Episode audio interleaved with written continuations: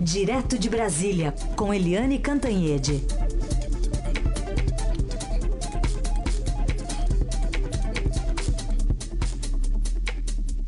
Oi, Eliane, bom dia. Bom dia, Raíssa e Carolina, ouvintes. Bom dia, Eliane. Começar falando então sobre essa troca de cadeiras lá no Supremo. Sai Carmen Lúcia, entra Dias Toffoli. O que muda é, no Supremo e nas turmas, hein? A composição das turmas. Pois é, a, a presidente, né, que está saindo hoje, a Carmen Lúcia, ela é uma magrelinha, né? Eu sempre chamo ela de magrelinha. Tem gente que acha que é, enfim, feio chamar ela de magrelinha, mas ela adora e é um fato, né? Ela é magrelinha, parece frágil, mas ela foi muito firme nas questões centrais, por exemplo, na questão da prisão em segunda instância, porque ela sofreu pressões, inclusive públicas. É, a gente lembra daquele gesto grosseiro do Marco Aurélio, o gesto grosseiro do Ricardo Lewandowski, é, pressionando a Carmen Lúcia, a, até assim, é, sabe, de uma forma deselegante publicamente durante uma sessão do plenário, forçando a Carmen Lúcia a rever a prisão em segunda instância e ela ponderando que era uma questão que tinha sido decidida a primeira vez, a segunda vez, a terceira vez e que não havia nenhum fato novo para fazer isso, de botar no plenário. Ela, inclusive, alegou se o Supremo decide com base numa única pessoa, num único réu, isso é desmoralizante é, para o Supremo, ou seria desmoralizante. Então, a Carmen Lúcia é, com, passou um momento dificílimo, né? Muito saculejo, muita confusão, mas ela passa bem pela, é, por esse desafio de presidir o Supremo Tribunal Federal. Agora, o ministro Dias Toffoli, ele é um ministro, um dos ministros mais polêmicos da corte. Primeiro, porque ele entrou é, muito novo, ele era considerado é, muito novo, ele perdeu dois exames, duas provas é, para ser juiz, ou seja, não pôde ser juiz porque foi é, tomou bomba, mas pôde ser é, ministro do Supremo. É, ele tinha um processo quando ele foi, quando ele virou ministro do Supremo. Ele foi advogado do PT, tinha um lado muito claro, né, pela aliança com o PT, principalmente com José de Dirceu, mas também com o ex-presidente Lula.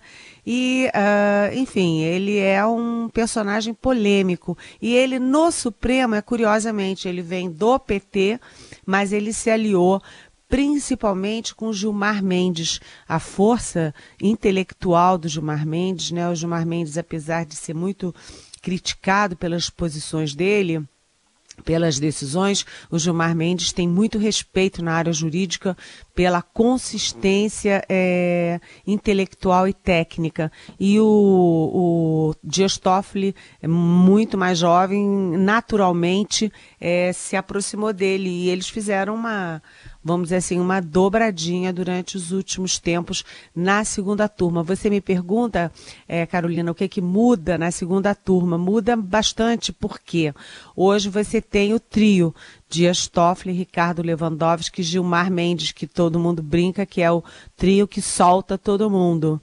E agora você sai o Dias Toffoli e entra a Carmen Lúcia.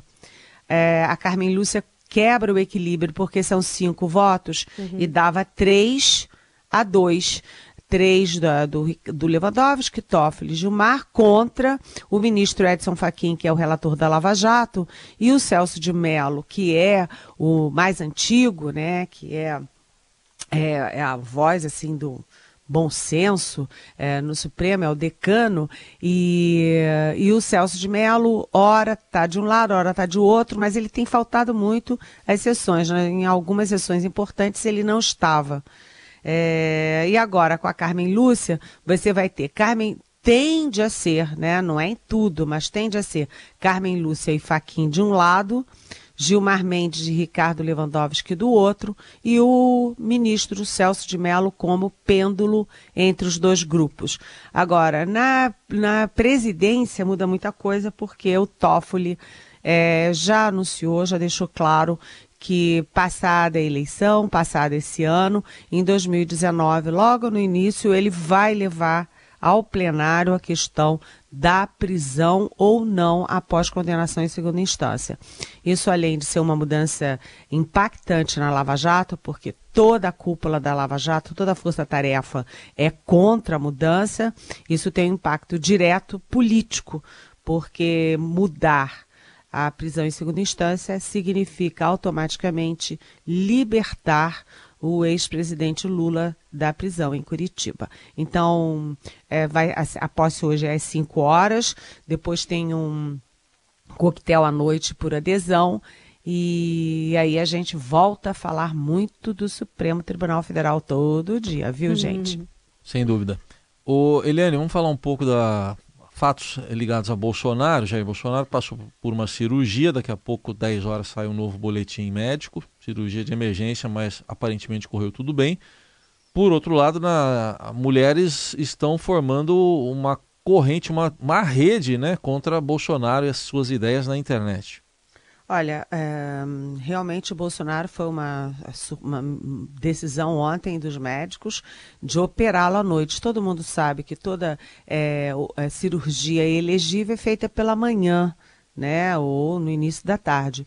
Para ser uma cirurgia à noite, isso só isso já caracteriza a emergência. Ele teve aderências no intestino né? Depois da facada, você costura, aí tem aderências, é um processo razoavelmente natural, mas tem um efeito político. Significa que o Bolsonaro vai ficar mais tempo é, internado é, no hospital. E já há, inclusive hoje, a coluna do Estadão, da Andresa Matai, já diz que já há, inclusive, a possibilidade dele ficar fora da campanha é, no segundo turno. É. Se ele passar para o segundo turno, que essa é, hospitalização possa se estender bastante. Agora, isso é, tem um lado ruim e um lado bom para ele, do ponto de vista da campanha dele. O lado ruim é que ele fica no hospital, enfim, não pode falar, não pode sair, não pode ser carregado nos ombros. O lado bom é que ele escapa de alguma coisa em que ele não ia bem, tanto que ele fugia na sabatina do Estadão, ele não foi é, ele escapa das sabatinas, das entrevistas, do, dos debates, e ele não vai poder dizer aquelas barbaridades, né? Chama o posto Ipiranga para falar da economia. Hum. Você com uma crise desse tamanhão. Agora, você perguntou, Raíssen, sobre a questão das mulheres, é que é, tem na internet Mulheres Unidas contra Bolsonaro e começou meio como brincadeira isso e virou um negócio poderoso. Num só dia, teve a adesão de 300 mil mulheres, já, tá, já tem perto de um milhão e meio é, de mulheres, isso significa 1,5% do eleitorado feminino, não é pouca coisa não, hein? Você lembra que a Dilma Rousseff ganhou do Aécio Neves em 2014, eu acho que foi por 2% dos votos. Uma diferença assim é importantíssima. E o Bolsonaro tem 50% de rejeição entre as mulheres e é, é, há uma, um desequilíbrio muito grande entre o percentual de votos dele masculinos e o percentual de votos femininos. É um calcanhar de Aquiles da campanha dele, a rejeição entre as mulheres. Então, ele que é campeão das redes sociais, ele virou tudo que virou na campanha, o fenômeno de 2018 pelas redes sociais, ele agora também está sofrendo aí um, um contra-ataque dentro do mesmo, vamos dizer assim, do mesmo instrumento de guerra, né? E eu achei isso importante porque é um fator político importante. E por que, que as mulheres fazem isso? Entre outras coisas, não só por isso, porque o Bolsonaro defende que mulher ganhe menos do que homem na mesma função, porque mulher tem filho, né? Então, se mulher tem filho, tem que ganhar menos. E isso, para nós profissionais, é, é, é, é, sei lá, não dói só no bolso, não. Eu acho que dói na alma, né? Dói no coração. Então, é, se ele foi para o ataque contra as mulheres, as mulheres agora estão reagindo é, um movimento político relevante, até porque não é de um partido. É um movimento suprapartidário feito pelas mulheres, viu, gente? Eliane, a gente está vendo já no primeiro turno, com acirramento da disputa, de lado a lado, de vários lados, uma pregação pelo voto útil de imediato, né, Helene? Olha, é, isso é super importante porque você tem é, cristalizado o Jair Bolsonaro no primeiro lugar, com 26% é, no Ibope, e você tem de outro lado, na outra ponta, os, o, o Fernando Haddad, o candidato do PT, o afinal, candidato do PT, é, crescendo rapidamente, já passou de 4% para 8% de um mês para o outro. Então, esse pelotão que está exprimido por Bolsonaro e exprimido pelo crescimento do Fernando Haddad, ele está é, disputando o voto útil é, nas eleições. Eu me refiro a Ciro Gomes, Marina Silva, Geraldo Alckmin. Eles três, que a gente chama de pelotão do meio, é, eles três é, estão disputando, estavam até agora disputando entre eles, entre eles, enquanto o Bolsonaro se cristalizava e o Haddad crescia. Agora eles vão continuar é, nessa toada porque eles acham que mais na reta final da campanha, e isso é super importante no Brasil, porque as campanhas historicamente são decididas nos últimos dias. Você tem um movimento ali nos últimos 10, 5 dias, assim, uma avalanche. Quem pega aquela onda vai embora. Né? Então, os três estão é, é, se colocando como voto útil, ou seja, como aquele entre esses três que pode é, evitar a polarização é, Haddad-Bolsonaro. Né? Em vez de votar um punhadinho para o Ciro, um punhadinho para o Alckmin, um punhadinho para a Marina, a tentativa da Marina é que esses votos venham para ela, do Alckmin que venham para ele e para o Ciro que venham para ele. Isso se chama voto útil. E eles também estão de olho naqueles 9% lá da rabeira, que é Álvaro Dias, o Henrique Meirelles e o João Amoedo. Eles também querem dizer, olha, não adianta vocês ficarem votando neles, porque eles não têm chance. Então, as estratégias. O Ciro é uma metralhadora giratória, né? O Ciro bate para lá, depois bate para cá, aí a Lisa, ele ora bate no PT, Aí, ora, alisa a cabeça do, do Lula, é, dependendo, assim, do humor dele, né, que é muito variável, mas também da estratégia. Ele agora quer é, se concentrar muito no Sudeste, porque ele é líder no Nordeste, com 18%, e ele quer se concentrar no Sudeste. Agora mesmo, nessa semana, ele está lá com artistas, com Caetano Veloso e tal, no Rio de Janeiro.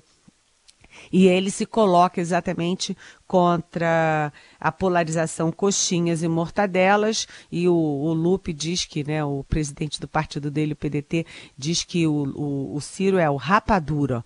É duro, mas é doce. ele é muito, ele é muito duro. Como é que é? É duro, mas é doce? É rapadura? É, é rapadura, é duro, é. mas é doce. O, o Lupe foi aquele que falou que para derrubar ele tinha que ter uma bala, porque ele era, não sei que bala que ele falou, que era pesadão. Lembra quando ele era ministro da Dilma? Exatamente. Eu sou pesadão. Ele é bom de fazer frase, né? E ele falou eu te amo Dilma também, né? Teve uma vez que ele falou eu te amo Dilma. Pérolas, né? Dilma, eu, não, não, agora... eu te amo, Dilma eu te amo, ele falou, foi o contrário.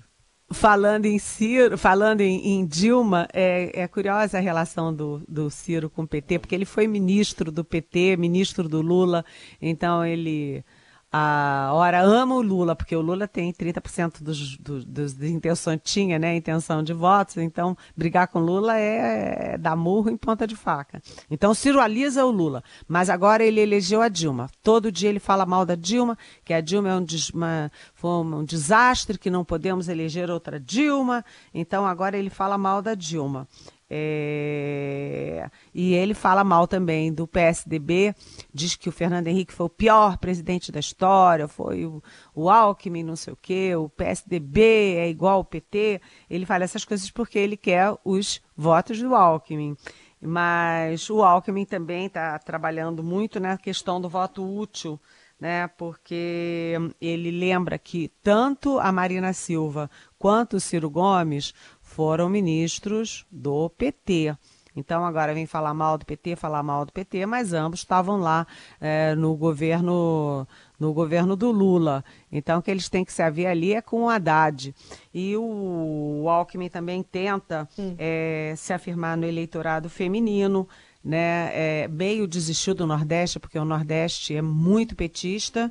O, o, primeiro lugar agora é o Ciro, segundo Marina e o Bolsonaro e Marina, e agora o Haddad vai crescer na região, certamente. Então o, o Alckmin meio é, disse assim, olha, não dá, mas ele perdeu muito voto tradicional do PSDB no Sul, ele tem que investir no Sul, e todo mundo agora vai focar muito no Sudeste, que tem é, 43% dos votos, uhum. votos do país inteiro. E a Marina Silva, ela, se vocês olharem o eleitorado dela, é, como no caso do Alckmin também, ela tem mais voto feminino, né, o percentual dela é maior entre as mulheres do que entre os homens, como é no caso do Alckmin também. E hum, ela vai bem no Nordeste, vai bem no Norte e ela vai bem também na faixa da baixa renda. A Marina tem um discurso, eu acho que é o melhor discurso de campanha. O eleitorado dela pode ter dúvidas se ela seria ou não uma boa presidente, mas ela, como candidata, ela tem um discurso ético muito forte, um discurso educativo. Ela tem um bom discurso que agrada, sobretudo, as mulheres. Todos eles, esses três, eles estão disputando nesse momento e quebrando a cabeça para saber qual é a melhor forma, o melhor caminho para tirar voto dos outros e ser o voto útil contra a polarização Bolsonaro-PT. Eliane, rapidinho uma pergunta de uma ouvinte aqui que coloca uma questão importante em discussão. A Clara Marques da Vila Leopoldina. Dúvida cabeluda, segundo ela. Apesar do PT oficializar o nome de Haddad, o Supremo ainda pode decidir a favor da candidatura de Lula até aquele prazo que vocês falavam da semana passada, dia 17 de setembro? Não, Clara, não. Clara, esquece o Lula. O Lula, é, como candidato, eu estou dizendo, né, Clara? É, evidentemente, o, porque o TSE já disse que o Lula é inelegível, o PT no na data fatal, para trocar a chapa, data fatal dada pelo TSE, já mudou para o Fernando Haddad, e o dia 17 é só o seguinte: quem quiser mudar é, o, o, a cabeça de chapa tem até o dia 17. Depois não muda mais. Depois vai ficar sem. Porque aí imprime, já vai é, para as urnas eletrônicas, enfim, não tem mais o que fazer. Mas é, o fato é que o candidato do PT se chama Fernando Haddad, ex-prefeito de São Paulo, e ele é que vai carregar aí a chapa do PT até o fim da eleição. Muito bem. Essa é a Eliane Cantanhede, todos os dias aqui no Jornal Dourado, a partir das nove, ela está conosco para fazer essa análise do noticiário político. Eliane, obrigada e até amanhã, sexta-feira. Até amanhã. Beijão.